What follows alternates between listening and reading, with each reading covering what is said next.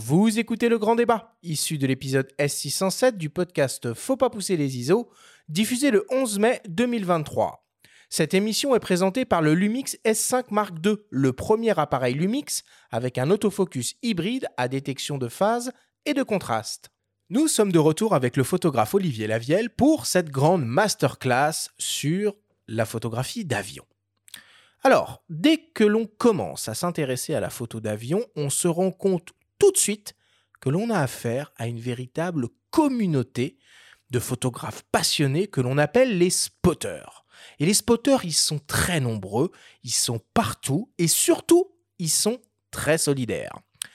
On vous propose d'écouter le photographe amateur Lionel Manguenot, l'un des lauréats d'ailleurs aussi euh, du prix Jacques Balzan 2023, nous parler de sa passion pour la photo d'avion et de cette fameuse communauté des spotters. Alors, photographier des avions, avant tout, c'est un rêve de gosse. Euh, j'ai été élevé avec euh, Pierre Klosterman et le Grand Cirque, et je suis rentré dans l'armée de l'air, j'avais 15 ans. Et euh, même si mon métier m'a amené à faire autre chose, je suis toujours resté passionné d'avions. Et j'ai pas pu les piloter, mais j'ai maintenant je, je les photographie beaucoup. Et euh, j'ai la chance d'habiter à côté d'un aéroport à Bordeaux-Mérignac, et je me rends souvent au pied des pistes bah, pour faire des photos, mais pas que, puisqu'il y a aussi des bases aériennes de l'armée de l'air, que ce soit à Mont-de-Marsan ou à Cazaux, par exemple, qui, qui, permettent de voir mais vraiment des avions de tout, toutes sortes, des chasseurs, des transports, enfin de, de l'armée, mais pas que. Euh, aussi des, des, des, avions de transport, euh, des liners, euh, ça c'est c'est un autre domaine. Donc tous les spotters aiment photographier des avions, les identifier. Euh, personnellement, je préfère euh, faire de belles photos dans de la belle lumière, euh, des avions qui ont une histoire, plutôt que de faire de l'identification ornithologique. Alors évidemment, c'est, c'est, ce sont des passionnés. On est tous des passionnés, chacun un peu dans son genre, mais euh, c'est une communion où chacun se partage euh, les informations. Vraiment à l'inverse des chercheurs de champignons qui cachent leur euh, leur lieu de cueillette. Nous, on est, on partage, on dit où, où ça se passe, on explique, et, et souvent c'est cette communauté qui permet de partager euh, bah, des informations de vol. Et euh, sans cette communauté, bah, peut-être qu'on raterait des, des, des, des spots et euh, qu'on raterait des belles images. Et cette communauté, eh bien, elle s'exprime soit au sein d'associations, soit au travers ben, des réseaux sociaux. Et euh, le mot spotting ou spotter renvoie à tout un tas de gens qui sont très très talentueux et qui, qui offrent vraiment de belles images et surtout euh, euh, de bons lieux de spot, parce que les gens les décrivent, les lieux de spot. Il existe même des, euh, des, applications de spotting où sont mentionnés les points autorisés autour des aéroports pour faire des photographies. Bon, il parle bien, hein, Lionel. C'est très agréable, c'est très agréable à entendre. Voilà, on comprend qu'il y a vraiment une, une, une, communauté très forte de ces amateurs de, de photos d'avion. Euh, toi, Olivier, t'es es tombé dans la marmite de l'aviation quand tu étais petit? Pas du tout. Pas du tout. Non, non, non. J'ai une famille de marins, donc je suis tombé dans, dans la, la, marmite de, de la marine. Euh, et, et, voilà. Et, et c'est en, en rejoignant Air France en apprenant à piloter des avions, en rencontrant des gens sur des aérodromes et que euh, en fait ça a commencé simplement, c'est-à-dire que quand tu commences à avoir une passion, euh, et j'ai commencé à l'avoir euh, à peu près à 21 ans, cette passion-là. J'ai voulu m'entourer de cette passion. Donc j'avais des murs blancs et je me suis dit, je vais faire, euh, je vais y mettre des photos. Donc euh, je suis, comme tout le monde, je suis allé à Ikea et j'ai vu des photos d'avions qui étaient assez rares, somme toute, qui étaient probablement les mêmes que tout le monde. Et je voulais pas avoir les mêmes que tout le monde. Je voulais avoir les photos d'avions qui correspondaient à ma vision, moi, de l'aviation. Donc bah, je suis allé faire un contrat de confiance chez Darty. J'ai acheté un appareil photo qui était claqué d'ailleurs à l'époque et avec un objectif complètement ridicule parce que j'avais pas trop les moyens et j'ai commencé à faire mes propres photos. Et comme tous les gens qui font des photos plus ou moins dégueulasses je les foutais en noir et blanc et ça passait très bien. Et euh, je dis pas que le noir et blanc euh, c'est que des photos dégueulasses hein, mais je dis que quand on a des photos dégueulasses et qu'on les met en noir et blanc ça passe quand même. Et, euh, et, voilà et puis de fil en aiguille euh, il y a eu les galeries le corner derrière etc etc et, et ça euh, le, le, la passion a appelé la passion. J'ai rencontré de plus en plus de monde puis dans le milieu dans lequel je travaille c'était facile. Et voilà. Et maintenant ben je connais des gens qui ont des très beaux avions. On fait des très beaux shootings avec ces avions là et, et voilà. Mais quand on fout les pieds dans ce milieu là généralement on vit la tête en l'air après hein, c'est euh, on n'arrive pas à s'en décrocher. Et donc dans ce milieu là est-ce que tu appartiens à cette famille des fameux spotters dont parlait euh, Lionel ou au moins, est-ce que tu peux nous expliquer ce que c'est un spotter? Alors, euh, je les connais bien. J'appartiens pas à cette famille-là. Vraiment, les spotters sont des gens très patients. Moi, je le suis pas. Euh, qui se mettent euh, autour des aéroports et qui font des photos d'avions. c'est ce qu'ils disaient, c'est quasiment de l'ornithologie. Hein. Vraiment, mmh. ces gens-là veulent avoir l'immatriculation qu'ils ont pas. C'est une sorte de collection d'avions. C'est des collectionneurs. Alors, je dis pas qu'ils sont tous comme ça, parce qu'au milieu de tout ça, la famille des spotters, en fait, c'est un peu comme la famille des photographes. Il y a des gens qui ont des spécialités là-dedans. Donc, il y, a ceux qui font des collections d'immatriculation et et d'ailleurs, c'est très très bien parce que nous, en tant que compagnie aérienne, on, trouve des fois des photos d'avions euh, qu'on n'avait pas. Euh, et, c'est vrai que les spotters nous aident beaucoup euh, sur l'archivage en fait de notre flotte. Donc on les remercie énormément. La GTA, Gendarmerie de Transport Aérien aussi, sont très contents de les avoir parce que ils ont les yeux partout autour des aéroports, là où peut-être la GTA les aurait pas, parce qu'ils peuvent pas humainement parlant couvrir tout le périmètre. Donc les spotters sont là et voient des choses qu'on voit pas. Des fois, ils sont même très attentifs à des problèmes de sécurité ou de sûreté, par exemple le risque aviaire, ce qu'on appelle le risque aviaire, euh, la présence d'oiseaux sur les pistes, peut-être que l'opérateur aéroportuaire les aurait pas vus, eux, ben ils alertent, ils disent attention, ici on a des oiseaux, ou on a vu un avion partir, euh, il y avait une trappe ouverte, c'était un peu... Des fois ça arrive, des problèmes techniques, et c'est les spotters qui euh, informent les compagnies aériennes d'un certain nombre de, problèmes. Donc ils, ont là, ils sont là, ils ont une raison d'être. Et puis au milieu de ces spotters-là qui font de l'archivage, il y a des artistes photographes comme M. Maguenot, qu'on a entendu tout à l'heure, qui eux font de la photo d'avion euh, qui correspond plus à une vision propre euh, de l'aviation, donc euh, peut-être plus onirique, peut-être plus artistique, etc. Donc on trouve de tout dans ce milieu-là. Et effectivement, ils sont très solidaires, c'est un vrai plaisir de les côtoyer. Bah, cette notion de fraternité collégiale, presque de partage, il, fait une petite opposition par rapport au cueilleur de champignons, on pourrait la faire par rapport aux photographes animaliers, hein, qui vont garder peut-être une chasse gardée sur leur territoire elle est, elle est intéressante. Tu te retrouves là-dedans, du coup?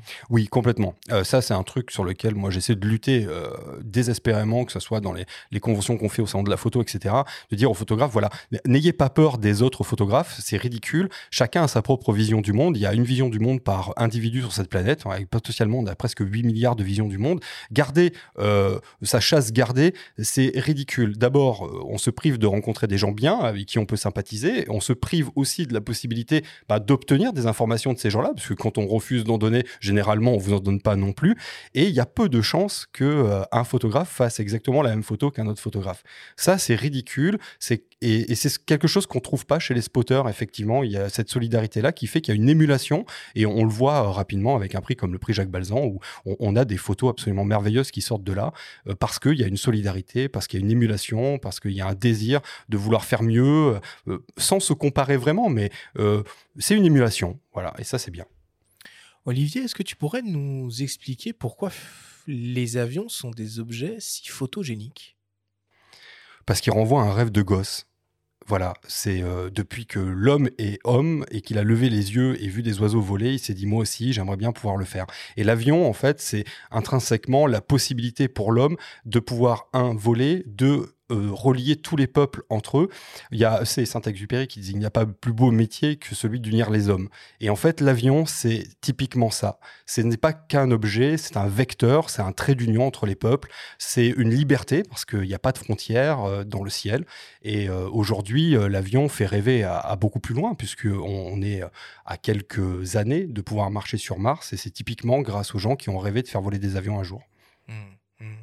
Et alors, quel type d'avion finalement on peut euh, croiser, rencontrer et donc euh, photographier? Donc, il y a évidemment les avions euh, civils au mmh bord des, des pistes d'aéroport.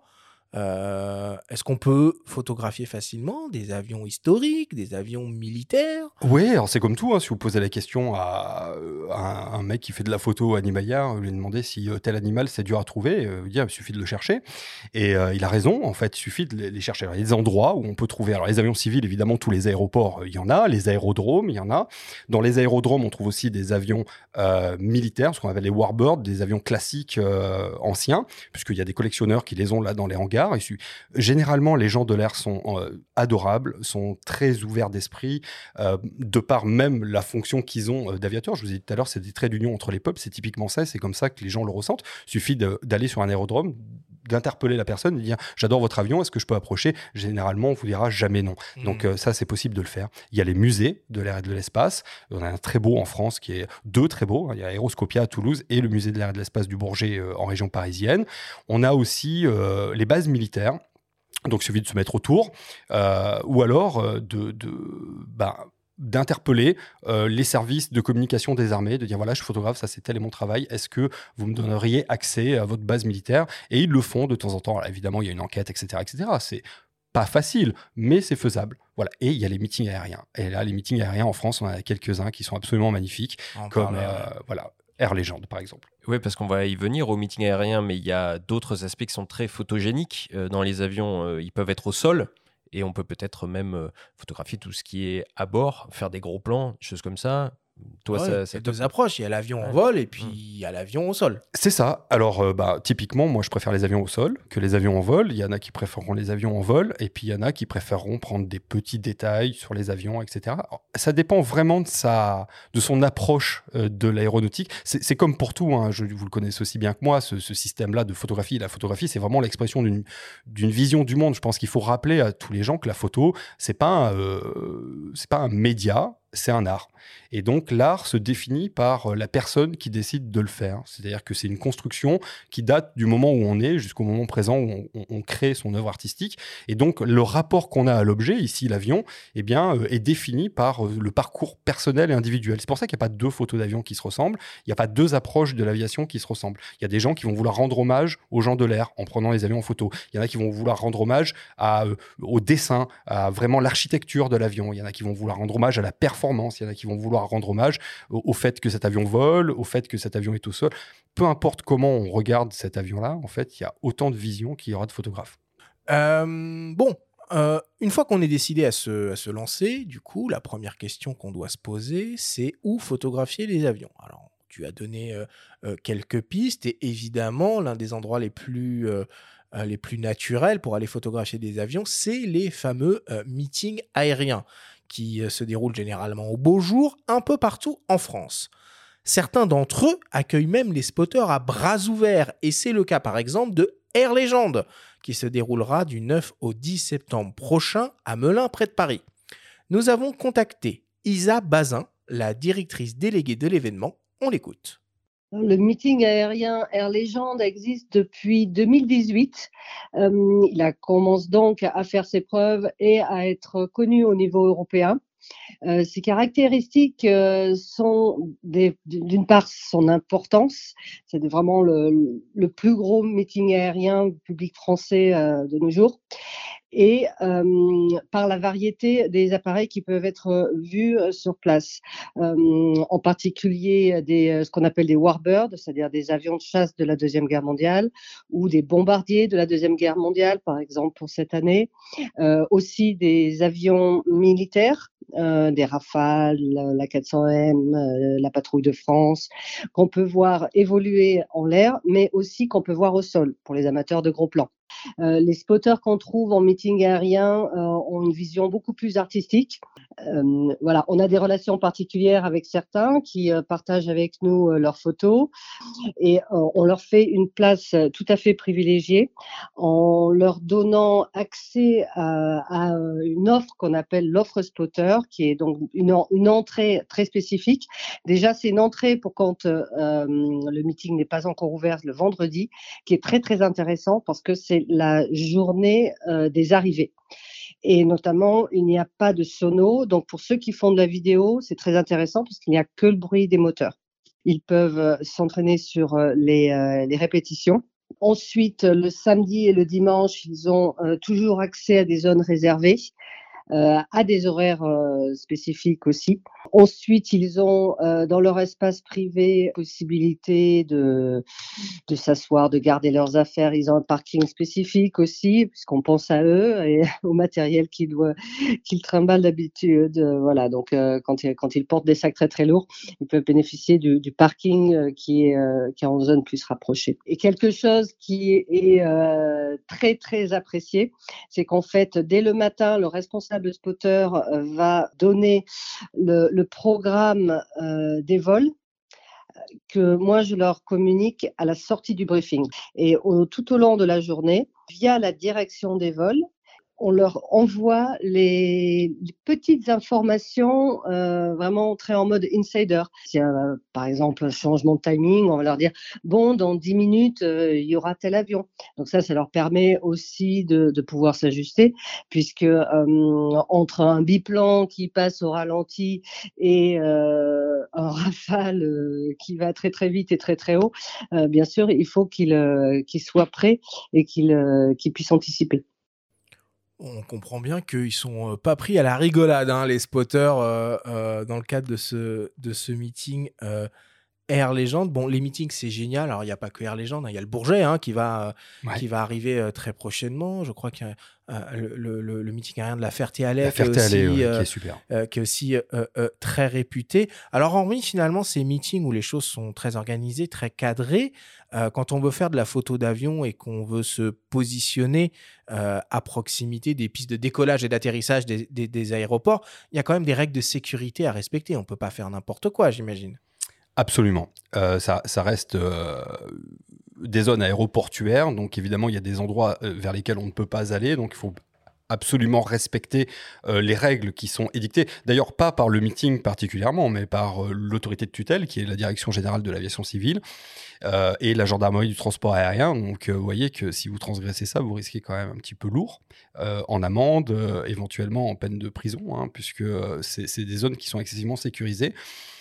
Généralement, euh, ça se passe bien, les gens le savent. Hein. il suffit euh, de, voir évoluer un avion, ne serait-ce qu'un avion à hélice euh, au sol, pour comprendre qu'il y a quand même un périmètre à respecter si on ne veut pas finir bien plus mal qu'avec une amende. Voilà. Donc, il y a des gilets à porter en fonction des zones dans lesquelles on va, des gilets haute visibilité. Il y a tout un tas de d'accessoires en fait qui, qui sont obligatoires mais une fois qu'on a pris conscience de ça, et généralement on est bien briefé par euh, les gens de ces meetings-là, euh, ça se passe très bien. On n'a plus qu'à s'occuper euh, de sa création artistique. Et tu as des quotas de place? Un peu comme autour des stades ou alors dans les fosses pour photographier un concert ou comment ça se passe?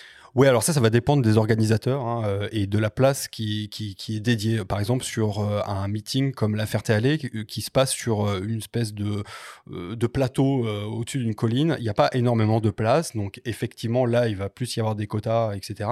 Sur un meeting comme Air Legend qui est assez énorme, Bon, c'est difficile de pas trouver de la place, voilà. Donc, euh, il faut vraiment s'y prendre en avance. Mais mmh. c'est ça qui est rigolo avec euh, la photographie d'aviation, c'est que ça se prépare vraiment comme on va préparer un vol.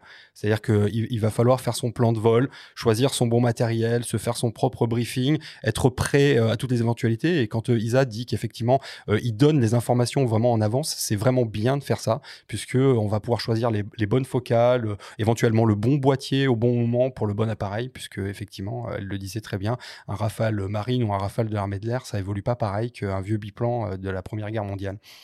La clé, hein, la clé, on comprend bien, c'est l'information hein, finalement pour euh, réussir euh, à faire des, photos d'avion en vol. en l'occurrence, il y a quand même un certain nombre de choses qu'il faut qu'il faut prendre en compte. bon bah voilà, la, la, vitesse et le type d'appareil, dans quelle zone ils vont évoluer, est-ce qu'ils vont aller très haut, est-ce qu'ils vont être très bas, très rapide, très lent.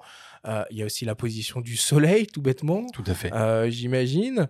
Euh, tu aurais des petits conseils, là, comme ça, à nous donner de, de, de, cadrage et de composition pour, pour alors sans rentrer dans la technique, hein, tu vois, mais pour voilà, réussir des, des photos d'avions en vol qui claquent. Même si tu préfères les avions au sol. ouais, tout à fait. Alors déjà, euh, il faut venir avec une longue focale. Hein. Ça, c'est à peu près comme euh, la, photo euh, d'oiseau, par exemple, ou la photo animalière. Si vous venez pas avec une longue focale, vous allez rien faire du tout. Alors si, bah, vous allez faire des photos, puis après, vous allez cropper comme un dégueulasse dans l'image. Mais c'est quoi le minimum alors Rocky Là, c'est pour ça tout à l'heure je parlais du 6600, il est génial parce qu'avec le 60, mm. on peut commencer à faire des avions qui sont au sol, et avec le 600, on a quasiment pas de limite sur, sur ces trucs-là. Donc vraiment, déjà de base, il faut alors, j'ai pas à dire ça parce que souvent je dis aux gens, bah, faites de la photo avec ce que vous avez parce que vous pouvez pas faire de l'art. Mais sur cette technique-là euh, particulière, si vous n'avez pas un autofocus qui déboîte, si vous n'avez pas un, un téléobjectif euh, correctement stabilisé, euh, qui marche très bien avec votre autofocus, etc., bah, vous allez peiner. Hein, vraiment, voilà, quand vous êtes au 600 mm et que vous avez un rafale qui vous passe à 900 km/h dans le bled, bon, ben, je peux vous garantir que c'est difficile de l'accrocher, quoi. Donc, il faut avoir le bon matériel et une fois qu'on a ça, Il faut euh, laisser euh, simplement euh, parler sa propre vision. On a tous une façon de regarder les objets qu'on prend en photo, ici les avions. Il ne faut pas essayer de faire comme tout le monde. Il faut essayer de faire comme nous on les voit. Voilà. Donc la plupart du temps, les gens prennent des photos en rafale comme ça parce que c'est dommage de faire ça. Ah, prenez le temps, c'est pour ça que c'est bien la journée euh, dont parle Lisa Bazin où on vient euh, la veille quand euh, les avions arrivent, on peut discuter avec les équipages, on peut faire le tour des avions, des fois même monter dedans, se familiariser avec l'appareil, se dire lui je l'aime, je l'aime pour quelle raison, je l'aime pour ça, je l'aime parce que ça ligne, je l'aime parce que les gens qui travaillent autour, j'ai quelque chose qui se passe avec eux, etc. etc. Et une fois qu'on commence à comprendre l'objet avec lequel on va travailler, eh bien on va pouvoir commencer à trouver le bon cadre, le cadre qui nous plaît. Alors j'ai pas vraiment de conseils, hein, je suis désolé d'ailleurs pour les auditeurs qui attendent un conseil en particulier, mais vraiment faites la photo parce que vous avez envie de l'accrocher dans votre salon. La faites pas parce qu'on doit la faire comme ça. Vous savez, la, règle des trois tiers, etc., etc. Si vous avez envie d'envoyer chier ça, mais envoyez chier ça lourdement. si la photo vous plaît et que vous dites celle-là, je la mets dans mon salon, c'est que c'est probablement la bonne. Ben, c'est très clair, tu vois, finalement. C'est pas, pas si confus que ça du tout. Euh, ok, on va parler un peu de, matos maintenant. Donc, toi, tu es ambassadeur Lumix, tu travailles donc naturellement avec des boîtiers Lumix. Tu l'as évoqué un peu, hein, euh, la clé, c'est les performances autofocus. Euh, de, l'appareil. J'imagine que toutes les, les récentes technologies de détection, reconnaissance et suivi du sujet qu'on retrouve sur bah, quasiment tous les hybrides maintenant, ça doit être un atout incroyable pour la photo d'avion. Ah, complètement. C'est-à-dire que aujourd'hui, euh, on passe beaucoup plus de temps à, profiter de son shooting plutôt qu'à régler cet appareil photo-là. Jusqu'au à l'hybride, euh, on, travaillait en rafale et puis dans cette rafale, ben, on choisissait euh, la photo des moins pires de toute la série qu'on avait. Maintenant, au, milieu de toutes les bonnes photos qu'on a, puisque l'autofocus est complètement délirant, eh ben, il n'y a plus qu'à choisir la meilleure de toutes les meilleures. Donc c'est un autre problème, mais quoi qu'il en soit, elles sont toutes utilisables. Franchement, le mirrorless a apporté un confort de travail et une rapidité de travail qui, dépasse l'entendement. Et euh, les, euh, tous les systèmes d'autofocus qu'on a maintenant avec les détections automatiques de ci, de là, etc. Alors, les vieux euh, chiants diront oui, mais c'est plus de la photo, tatati, tatata. Euh, oui, mais si, en fait, euh, voilà. Hein, si aujourd'hui vous pouvez aller à New York dans un Boeing 777 en regardant votre télévision, il y en a qui vous diront c'est plus de l'aviation, parce qu'avant on y allait en avion à hélice, etc. Donc il faut savoir ce qu'on.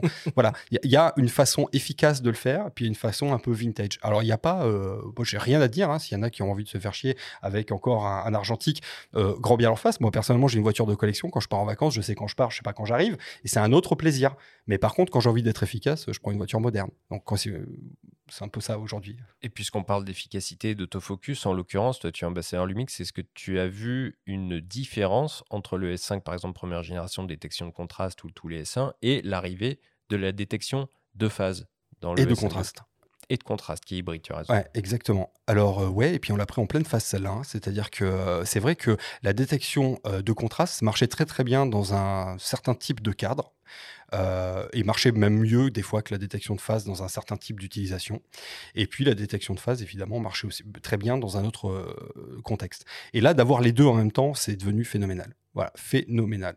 Bon, je pense que tout le monde va s'y mettre d'une manière ou d'une autre, ou si c'est déjà fait, mais en tout cas, chez Lumix, quand on a vu arriver ça, ça a changé complètement euh, tout le game. La détection de, visage, de rétine, de ci, de là. Enfin, on lève l'appareil photo, on clique, on n'a même plus besoin de regarder dans, euh, dans, le viseur. On clique, le truc a vu une tête, il a pris euh, voilà, la photo telle qu'elle devait être prise. Parce que ton discours est intéressant par rapport à la rafale et le fait de pouvoir avoir une efficacité qui te permet de pas prendre trop d'images et de te concentrer sur plutôt la bonne image que tu vas faire à l'instant T. C'est-à-dire que ce gap dans la F te permet finalement de ne pas photographier à 30 images secondes et de rentrer chez toi et d'avoir 1500 euh, images à traiter. Euh. Alors sur l'aviation, on est un peu obligé. Euh, parce que euh, comme on n'est pas dans le cockpit et qu'on n'est pas dans le cerveau euh, du, pilote, le moindre mouvement qu'il va faire, et ça va très vite, hein, sur les Rafales par exemple, qui sont des avions absolument merveilleux, si le type il a décidé de passer sur le dos ou de faire un looping ou, de faire un tonneau barriqué au moment précis où tu arrêtes ton, shooting, bon bah t'es un peu fâché, tu vois. donc du coup, la Rafale c'est un peu obligatoire dans ce domaine-là, parce que t'as pas envie de louper le bon truc. Par contre, ce que je dis, c'est qu'effectivement, avec un réflexe, autrefois, bah, tu suivais le truc, des fois, ça décrochait. Il y avait un oiseau qui passait, pouf, tu la mise au point qui se faisait sur le, bestiau et plus, sur l'avion. Donc, tu étais un peu fâché. Et c'était justement le moment où il se passait un truc vraiment génial avec l'avion. Enfin, on connaît tous ce problème-là. Maintenant, avec l'hybride, en fonction de comment tu règles. Alors sur, sur le, le, Mark II, euh, comme sur tous les, Lumix, on peut régler euh, l'autofocus dans euh, sa rapidité d'exécution et dans sa sensibilité. Donc ça, il faut bien penser à le régler. Sensibilité de suivi, tu veux dire. ouais, c'est ça. il va décrocher ou pas du sujet. Exactement. C'est-à-dire que en gros, si je mets la sensibilité au minimum sur mon autofocus, s'il y a un gros, un autre avion qui croise l'avion que j'ai choisi de shooter, ben le focus va pas changer. il va pas venir sur le, le Ce que d'autres marques font aussi, évidemment. Et ça, c'est une très bonne chose. Mmh. Mais au niveau des hybrides, il y a aussi beaucoup d'avantages, alors peut-être un peu plus terre à terre, mais qui s'appliquent très très bien à cette pratique de, de la photo d'avion. Quand on fait de la photo d'avion, on est dehors, très longtemps, on est à main levée, euh, on pointe son, euh, son matériel vers, euh, vers le ciel. Donc finalement, avoir un système plutôt léger, c'est une bonne chose. Et s'il y a un point aussi peut-être où, où il faut être un peu vigilant et exigeant plutôt, c'est sur la qualité du viseur. Parce que quand on pointe le ciel en plein jour, on oublie le cadrage à l'écran. Il faut des viseurs ultra confortables et réactifs. Exact. Ils le sont maintenant. Hein. Ils le sont. Euh, la, la, fréquence des viseurs est très très bonne. Alors, je dis pas que le passage du réflexe au mirrorless est facile pour quelqu'un qui a 100% l'habitude. Moi, enfin, comme tout le monde, je travaille avec un réflexe. Quand on est passé au mirrorless, c'est vrai que c'est déstabilisant. Euh, mais objectivement aujourd'hui, euh, une fois que tu es habitué, ça se passe très bien, ce genre de truc. Et en plus de ça, euh, l'avantage de ça, c'est que si je braque mon, appareil photo sur le soleil, par exemple, parce que j'ai suivi un avion et que je tombe sur le soleil, je me brûle pas à la rétine au second degré, euh, puisque c'est un écran. Voilà, ça serait aussi con que de dire que, tiens, s'il y a le soleil dans ma télévision, je vais être ébloui. Donc, il y a plein d'avantages à avoir ça, sans compter le nombre d'informations qu'on peut avoir dans un viseur électronique qu'on n'a pas dans un, un viseur comme on avait sur les réflexes. Et donc, ça, ça permet de travailler, mais à, des, des, des, dans des dimensions euh, qui sont complètement euh, incroyables par rapport au réflexe. Et depuis tout à l'heure, moi, tu parles beaucoup de mirrorless, on précise, hein, nos auditeurs, donc les appareils sans miroir, hein, qui sont euh, des hybrides en français, enfin, qui est un mot qui veut absolument rien dire. Donc, mirrorless, c'est effectivement un terme plus parlant, plus adéquat. La plupart de ces boîtiers aujourd'hui sont stabilisés en interne. Ah puis, il y a euh, d'autres optiques qui le sont aussi. Comment tu gères la stab euh, en, photo aérienne? Euh, Parce que souvent, c'est en plein jour. Est-ce que tu as réellement besoin de ça? Avec les vitesses que tu utilises? Ou peut-être pour faire défiler alors, c'est-à-dire qui peut le plus, peut le moins. Hein. Moi, je conseille à tout le monde de les foutre pleine balle, hein, les, les, les, les, stabilisations. Alors, attention, on parle de photo, on parle pas de vidéo. Hein. Attention, pour la vidéo, ça peut créer des artefacts qui sont un petit peu gênants. Par contre, pour la photo, vous ne prévoyez pas de mettre toutes les stabilisations si vous les avez. quoi qu'il arrive, ça ne mange pas de main, finalement. Voilà. Bon, si on, pouvait faire quelques petites recommandations euh, de boîtiers pour, euh, pour des gens qui souhaiteraient bah, s'équiper hein, finalement euh, pour cette pratique-là, mais, mais pas que. Euh, bon, photo d'avion doit voir de loin. Tu nous parles de 600 mm, tout ça. J'imagine finalement que la taille du capteur, euh, on a plutôt intérêt à être sur des petits capteurs pour euh, bénéficier des coefficients de, conversion. Bon, chez Lumix, on a la chance de, pouvoir trouver des choses en micro 4 tiers et en 24-36 mm. Du coup, on irait quoi vers les, le système micro 4 tiers ou le 24-36 Ça dépend du budget. c'est vrai, évidemment. évidemment. Ça dépend du budget. Alors, je vais dire quelque chose qui va faire un petit peu grincer les dents de certains, mais 90% euh, des gens qui vont prendre de la photo sur les meetings, ils vont les mettre sur des disques durs et ils vont les foutre sur Instagram. Ok? Donc là-dessus, vous feriez des photos avec des smartphones, ça serait pareil. Ça Voilà, mhm. ça changerait pas grand-chose. Le truc, c'est que euh, le type a pas beaucoup d'argent, va vouloir acheter un bon boîtier, là tu vas mettre un 300 mm, et puis il va prendre des photos qui auraient mérité un 600, donc il va cropper dans sa photo, puis il va se retrouver avec l'équivalent d'un 12 millions de pixels s'il a un avec 4 millions. Bon, du coup, ça va dégrader la photo, c'est ridicule. Alors que avec moitié moins cher, il aurait pu se payer un G9, c'est-à-dire un micro 4 tiers, avec un 100-400 de Leica dessus, c'est-à-dire équivalent 200-800 mm. Et là, il n'y avait pas besoin de la cropper la photo. On reste à 24 millions sur du 800 mm avec une rafale à 30 images par seconde, voire 60 images par seconde euh, avec le shutter électronique. Pour moi, c'est la meilleure arme possible qu'on puisse avoir dans un budget en dessous des 2000 balles pour pouvoir faire de la, photographie aussi bien animalière que de la photographie aérienne. Maintenant, si vous avez un budget qui est un peu plus large, bah vous achetez, euh, bah par exemple, ce que j'ai moi là, euh, c'est le, le, S5 Mark II, euh, qui a une rafale à 30 images par seconde avec un 60-600 de Sigma dessus. et là, vous êtes refait, c'est sûr, qu'à 600 mm, vous êtes très bien un petit peu moins bien qu'avec le 800 mm, équivalent 800 mm, mais 6600, incroyable. La vitesse de, de, de, de, fonctionnement de l'autofocus sur ce, cet objectif-là, euh, puis en plus le, rapport qualité-prix est complètement ahurissant. Et si vous avez un petit peu moins de budget, Le, le 150-600 a baissé depuis le 60 le 6600 et on en trouve à 1300 balles. D'ailleurs sur MBP hein, en l'occurrence, puisque MPB ouais. MPB pardon. Et, le 150-600 effectivement sports parce qu'il n'y a pas de version contemporary du moins encore comme il pouvait y avoir en réflexe, mais tu as raison de, signaler ces deux zooms-là, parce que par contre, dans la gamme Lumix S, là, il y a des trous au niveau des longues focales, donc on peut aller chercher chez, Sigma. Tout à fait. ces manques-là. C'est pour ça qu'il y a une alliance. Leica, Sigma, Panasonic, enfin Lumix. Bon, en tout cas, là, pour le coup, au niveau des optiques, il y a vraiment du choix, du choix, du choix, du choix chez tous les, les constructeurs sur des plages de focales. Alors, Mais par pitié, pas de doubleur de focale. Ah, alors pourquoi cela? Ça marche pas du tout. ça, L'autofocus se perd dans ce truc-là. La qualité photographique est impactée. Vous avez des artefacts ridicules.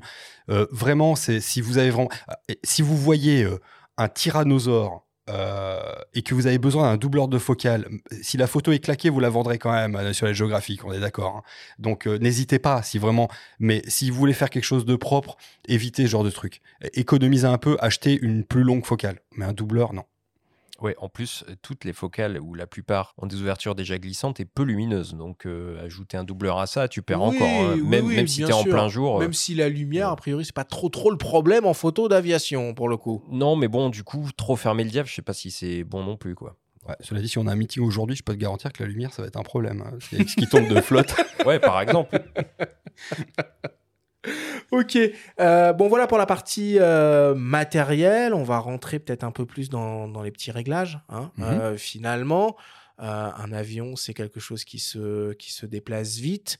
Qu'est-ce qu'on utilise? Quel mode de prise de vue? C'est quoi les temps de pause voilà, adéquats? Comment on gère les ISO, rafale par rafale, tu as déjà un peu commencé à nous, à nous donner ton point de vue là-dessus. Bon, voilà, comment on optimise les réglages de son boîtier pour mettre toutes les chances de son côté? Alors, il y a plusieurs types d'avions. On en a parlé tout à l'heure. On, on va simplifier. On a l'avion à réaction, puis on a l'avion à hélice. Ils volent pas de la même manière, et puis ils n'ont pas le, même profil esthétique. L'avion à hélice, ce qui est intéressant, c'est d'essayer de pas figer l'hélice, par exemple, et d'avoir cette espèce ah de, rond euh, qui va dans la, vitesse de, de l'hélice pour donner cette impression-là. Donc là, on est fatalement obligé de descendre à la vitesse d'obturation.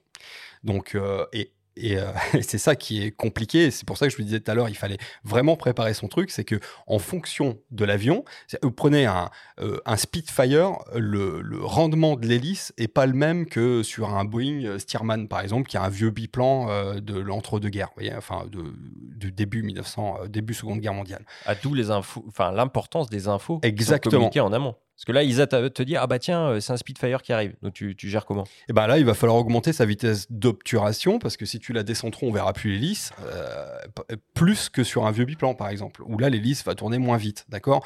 Là-dessus, bah, comme tu descends en vitesse d'obturation, bah, il va falloir que tu aies un truc vraiment bien stabilisé. tout à l'heure, on en parlait justement de la stabilisation. Dans quel cas il fallait avoir la stabilisation allumée euh, de partout là où elle était disponible? Ben, Là-dessus, typiquement, si je descends en vitesse d'obturation pour faire un beau suivi et que l'avion soit net malgré l'hélice avec son, son, phénomène de, rotation, ben, il va falloir que j'ai une bonne stabilisation.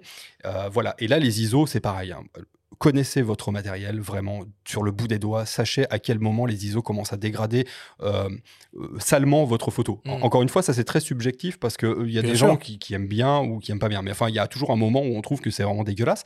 Donc en gros, il faut pas hésiter à régler euh, les ISO avec une valeur basse, une valeur haute de telle manière que quand on se met sur ISO auto, eh bien ça dépasse pas ces valeurs-là. Voilà, ça c'est un peu le basique. Et encore une fois, il y a des profils euh, par exemple, sur le Lumix, il y a C1, C2, C3, avec des profils qu'on peut programmer. Donc, vous pouvez très bien, euh, sur le C1, C2, C3, programmer un profil pour les avions de chasse, un profil pour les avions à hélice de dernière génération, et un profil. Pour un meeting euh, comme ça, on est prêt à toutes les, toutes les situations. Mais le mode priorité, peut-être le plus intuitif, du coup, ça va être le mode vitesse.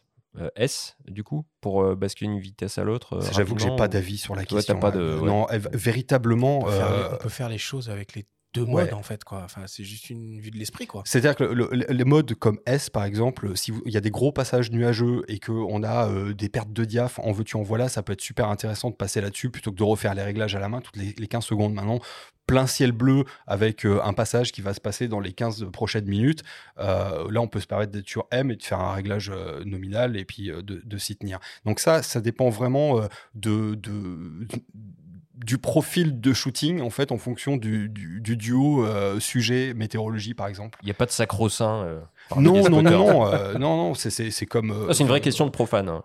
Ouais, ouais, mais ça, mais même les pros posent ce genre de questions. Il y a toujours des gens qui, qui croient qu'il y a une recette magique. En fait, il n'y a pas de recette magique parce que moi, personnellement, si je veux faire un avion complètement flou parce que j'ai décidé de faire une série complètement floue, bah, je vais me mettre à 80 au shutter avec les ISO à 100 et puis la fermeture à 22, tu vois. Donc, Vraiment, faites ce que vous voulez, c'est ça euh, le sujet. Et puis, s'il y a un mode avec lequel vous êtes plus à l'aise qu'un autre, euh, c'est celui-là qu'il faut utiliser. Et même là, je vais faire gueuler un peu tout le monde, mais si vous voulez passer en mode tout automatique, je veux dire, le, sujet d'une photo, son existence, c'est le moment où vous allez la pendre au mur une fois imprimée. Et personne va vous demander si vous étiez en automatique sur M, sur C ou sur autre chose. Bien sûr, ce qui m'amène justement à la dernière question un peu euh, technique au niveau de l'autofocus, euh, qui est le sujet le plus délicat sur ce genre de prise de vue. Là, on laisse tout en auto, on met toutes les détections à balles ou... euh, Complètement. Ok, bon. Ah, complètement. C'est encore une fois, je le redis là parce que je, je pense que les gens doivent l'entendre. Pas, pas, euh, les vieux bougres de la photo, euh, mais, mais les gens qui euh, hésitent et qui ont un complexe à se dire tiens, moi j'ai une vision du monde, mais je vais pas parce que j'ai pas les moyens, parce que j'ai pas la technicité, etc., etc. Euh, vous privez pas de faire de l'art. Parce qu'il y a un vieux bougre qui vous a dit qu'il fallait euh, avoir un bac plus 24 en photographie euh, et en utilisation de boîtier. Si vous avez un boîtier et que vous pouvez le mettre en automatique et que euh, euh, ben, vous êtes à l'aise avec ça, bah, faites de la photo comme ça, foutez-la sur votre ordinateur, créez une œuvre artistique qui vous est propre, et puis exposez-la. Et puis voilà, on n'en parle plus. Moi, je vous le dis, hein, quand je vais dans une expo, je demande pas au gars comment il a pris sa photo. Je m'en fous, en fait. C'est l'œuvre finie qui va déterminer mon sentiment vis-à-vis de l'œuvre en question. Et d'ailleurs, euh, en parlant d'œuvres finies, d'exposition, toi, tu utilises les modes de haute définition de ton boîtier. On a déjà parlé un petit peu, un Ouais. petit peu en off. Est-ce que c'est un réel intérêt, ça? Est-ce que tu le vois vraiment à l'œil nu? C'est-à-dire que tu pars d'un capteur de 24 millions de pixels et avec ces modes-là, tu peux avoir une définition plus élevée. Donc, quand tu photographies au sol des avions, et ça, ça marche vraiment, ça Ouais, ouais, c'est un truc de fou. C'est un truc. D'ailleurs, tu le vois au poids du fichier. hein, Quand tu extrais le Oui, fichier non, mais certes, tu vois le poids du fichier, mais à l'œil nu, tu peux Ah voir oui, oui, sur- quand, euh, quand tu zoomes, Ouais. quand tu zoomes dans l'image, là, quand tu es sur ton écran 4K et compagnie, tu, tu vois bien qu'il y a une différence qui est assez phénoménale. Et puis après, quand tu l'envoies, par exemple, si, si tu veux vraiment être euh, sûr de, de- de- des capacités de ce truc-là, tu sais, tu vas sur un site comme euh, Whitewall, par exemple, tu fous ta photo dedans, il va te dire directement en combien au maximum tu peux l'imprimer, et tu verras que sur les deux photos, il y a quand même une différence majeure. Donc, euh, ouais, ouais. Le... Alors, évidemment, le mode haute définition à main levée, même s'il est très performant, tu vas pas suivre un rafale avec. Mais par contre, sur un avion au sol qui est bien posé, avec une belle lumière, etc., pff, ça- tu sors une photo de 100 millions de pixels, tu peux retravailler ça correctement. Encore une fois, ça sert strictement à rien si tu fais pas des grands. euh, Voilà, ça sert dans deux cas de figure. Soit tu es très mauvais en cadrage et tu croppes comme un, tu comme un salopard quand tu rentres à la maison. Et là, oui, il y a un intérêt. il y a un ça, détail que tu n'as pas vu sur le moment, tu le vois après. Exactement, Bon, bah, voilà, tu peux retravailler. Dans... Ou alors, tu fais des grandes impressions. Alors, moi, c'est ce que je fais. Et effectivement, je suis beaucoup plus à l'aise avec ce mode-là. Mhm. Olivier, euh, est-ce que pour faire gagner du temps euh, à nos auditeurs qui voudraient se, se lancer là-dedans, il y a des pièges ou des erreurs peut-être euh, à éviter qu'on pourrait, qu'on pourrait signaler là? Ouais, c'est c'est de, de mal se préparer, c'est-à-dire d'arriver dans un milieu comme celui-là qui est très technique, euh, très technique euh, au rapport aux machines qui sont utilisées, euh, sans savoir exactement ce qu'on fait. C'est-à-dire que, alors déjà, la première erreur, c'est d'acheter un boîtier qui est au-delà de vos capacités. Les mecs qui se disent pour faire de la belle photo, faut que je claque 6000 euros dans un boîtier, je peux vous garantir que le meilleur moyen de rater ces photos, c'est encore d'acheter un boîtier que vous saurez saurez jamais vous utiliser. Voilà, c'est la première chose. L'autre erreur, c'est de mal choisir ses, objectifs. Vous pointez avec un 24-70 euh, pour faire de la photo d'avion en vol, ça marchera pas en fait, et vous déçu, vous serez frustré. Donc euh, il y a des solutions. Encore une fois, n'achetez pas un truc à 2000 balles parce que euh, vous vous dites, tiens, le week-end prochain, je vais aller faire. Voilà. Louez-le, par exemple. Il y a- plein de boîtes qui louent des objectifs. Louez un bon objectif, une bonne longue focale, là, vous commencerez à vous amuser. Et puis après, euh, la- l'autre erreur à commettre, c'est toujours d'aborder un sujet sans connaître le sujet en question. C'est-à-dire que euh, vous ferez jamais rien de bien si vous vous pointez en vous disant, tiens, je vais faire des photos de ça aujourd'hui parce que ça fait joli sur Instagram focalisez-vous sur les choses que vous aimez. Là, on parle de l'aviation, mais si vous aimez les chaises, prenez des photos de chaises. Voilà, ça, c'est, le conseil que j'aimerais donner à tout le monde. Il y a quelque chose que vous aimez dans la vie, ben, commencez à faire de la photo là-dessus. Parce que votre vision de cette chose-là est forcément pertinente et, et sera forcément euh, bien accueillie par les gens qui auront de fait une autre vision de l'objet que vous avez pris en photo ou de la personne que vous avez pris en photo. Et c'est ça, en fait, le, but de l'art. Et la dernière erreur euh, à, ne pas commettre, à mon avis, c'est de garder les photos pour vous. Encore une fois, la création artistique devient de l'art quand elle est vue par tierce personne. Donc, euh, ouvrez un compte Instagram, c'est la galerie la moins chère de tout l'univers, hein, puisque c'est gratos. Euh, montrez vos photos, faites-les vivre. c'est un témoignage de. On a cette puissance-là, nous les photographes, c'est ça qui est fantastique. Un boîtier photo aujourd'hui, c'est le seul appareil au monde qui est capable de lire dans la tête des gens. Donc quand vous faites une photo aujourd'hui de quelque chose que vous voyez, dont vous êtes témoin, et eh bien demain vous la montrez à quelqu'un d'autre et cette photo-là, elle devient le témoignage de quelque chose. Déjà le témoignage de votre propre vision du monde. Si vous prenez les albums photos que vous aviez quand vous étiez gamin, c'est pas que des photos, c'est le témoignage de votre vie, mais c'est aussi la vision que les gens qui vous ont pris en photo avaient de vous à l'instant T. Et ça, c'est de la poésie euh, en, barre, en fait. Donc, n'hésitez pas à prendre un appareil photo et à exprimer votre vision du monde pour la partager plus tard, même après votre mort. Parfait. Écoutez, euh, pour terminer, je vous propose euh, qu'on écoute le témoignage d'un photographe professionnel spécialisé dans la photo d'avion. C'est le sergent Florian euh, de l'armée de l'air et de l'espace qui s'occupe, entre autres, des photographies de la célébrissime patrouille de France et qui a la chance de pouvoir faire de la photo d'avion en vol depuis les airs. On l'écoute. Donc effectivement, on a la chance de pouvoir faire euh, des photographies aériennes euh, directement à bord des avions, ce qu'on va souvent appeler du air-to-air, va être pendant un entraînement de démonstration aérienne, où là, on va être dans un des huit avions, dans un des huit Alpha Jets de la patrouille de France. Et donc, euh, comme on va voir la démonstration durant toute la saison hivernale, on va on va la connaître par cœur, ce qui va nous permettre déjà d'anticiper un peu les, mouvements des avions. On va être en place arrière d'un des pilotes. On va vraiment euh, pas du tout interférer dans le vol, assister euh, au briefing euh, avec eux, et puis on va monter dans l'avion et on va vraiment s'adapter à la situation avec les éléments on va dire naturels qui vont nous entourer avec premièrement le soleil, les reflets notamment sur la verrière. Ça, ça va être les, points euh, les plus compliqués à gérer, le fait qu'on n'ait pas beaucoup d'espace à l'intérieur de la cabine également. Euh, et puis, on va essayer d'emporter du matériel pas trop lourd parce que quand on va subir les, jets, euh, donc euh, la force euh, qui va être exercée va amplifier, on va dire, le, le poids. Et donc euh, forcément du matériel qui va peser 4 euh, kg sous 5G il va en peser 20 on multiplie par 5 le poids. Donc bien évidemment on va essayer d'avoir un choix stratégique au niveau du matériel. Du fait de cette place qui est très restreinte euh, on va plutôt utiliser des optiques telles des 24-70 qui sont entre guillemets un peu passe-partout. Et puisque on va chercher plus du grand angle pour aller avoir tous les avions, un maximum d'avions de la patrouille. Et puis, euh, effectivement, ce manque de place avec euh, cette verrière qui vient euh, un peu nous, oppresser quand on essaie de travailler. On ne peut pas prendre énormément de recul. Et, et donc, pour ceux qui ne le, savent pas, il y a, il y a la spécialité photographe au sein de l'armée de l'air et de l'espace, avec euh, plusieurs euh, postes qui sont ouverts euh, chaque année pour cette spécialité. Et donc, on a l'incroyable chance, je dirais, de pouvoir faire cette, cette, ce travail au plus proche des avions, des, de, au sein de l'armée de l'air et de l'espace, et donc avec des opportunités qui sont quand même incroyables.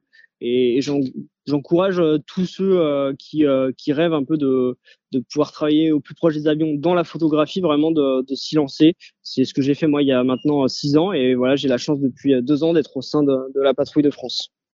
Alors ce que le sergent Florian m'expliquait après ce petit témoignage, c'est qu'il y a énormément de photographes qui appartiennent à l'armée de l'air et de l'espace. Ils sont près de 150 en France. Euh, je trouve ça euh, complètement dingue.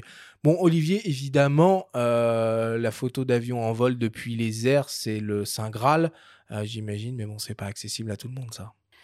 Ouais, alors c'est le Saint Graal, peut-être, pour, pour ceux que ça intéresse, mais effectivement, c'est pas accessible à tout le monde. D'abord, Enfin, là, on, a l'ultime exercice ah avec ces mecs-là. Toi, tu arrives à rater une photo au sol, euh, eux, ils sont assiégés, ils arrivent à en réussir. Donc là, bon, pour moi, c'est quand même des héros quelque part.